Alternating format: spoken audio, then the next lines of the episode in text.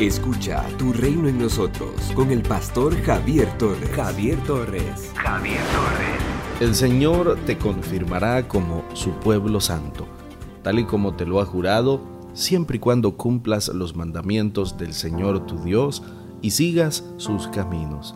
Deuteronomio capítulo 28, versículo 9.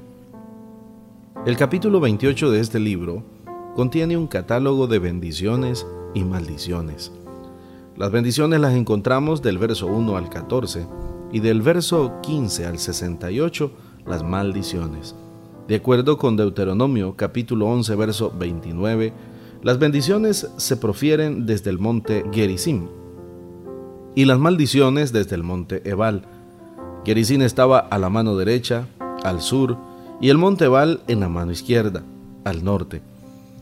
En la mentalidad hebrea, la mano derecha simboliza lo que es grato, lo que es bueno, mientras que la mano izquierda representa todo aquello que es funesto, lo que es malo.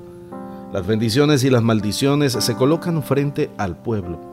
Es este quien optará por unas o otras, dependiendo de su respuesta a la ley que el Señor les ha entregado. Ya desde el jardín del Edén, ve que Dios deja en libertad al ser humano para que tome una decisión, la cual inducirá en su futuro.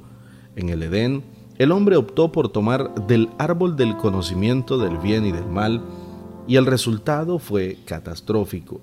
En el capítulo 30 de Deuteronomio, verso 19, leemos, Hoy pongo a los cielos y a la tierra por testigos contra ustedes, de que he puesto ante ustedes la vida y la muerte, la bendición y la maldición. Escoge pues la vida para que tú y tu descendencia vivan. La decisión es del pueblo. El anhelo de Dios es que Israel opte por la bendición, pues es su voluntad que su pueblo disfrute a plenitud la vida.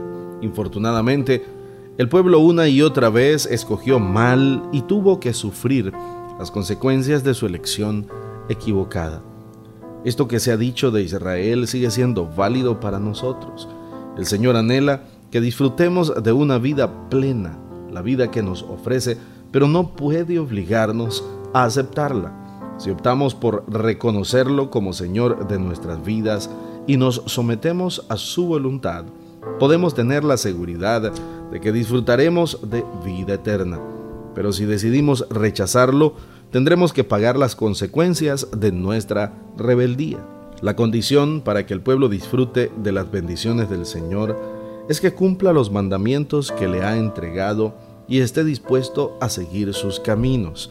En más de una ocasión encontramos esa verdad.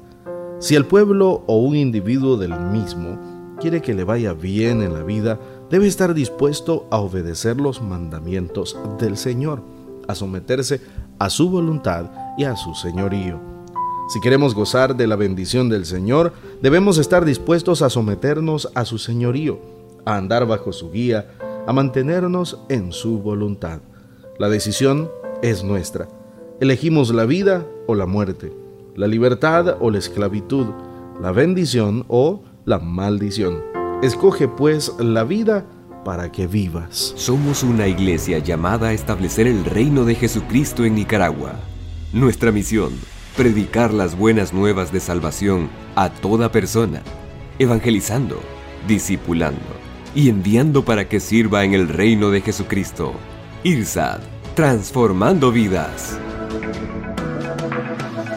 Hemos escuchado la reflexión de hoy con el pastor Javier Torres. Si necesitas oración, escríbenos al 8588 8888 o visita las redes sociales del pastor Javier Torres, quien además de su maestría en teología, lleva 20 años predicando y sirviendo a Dios y a las personas. Si te encuentras en Managua, puedes visitar el Ministerio ITSAT de Gasolinera 1 La Subasta, dos cuadras al norte, mano izquierda tu reino en nosotros.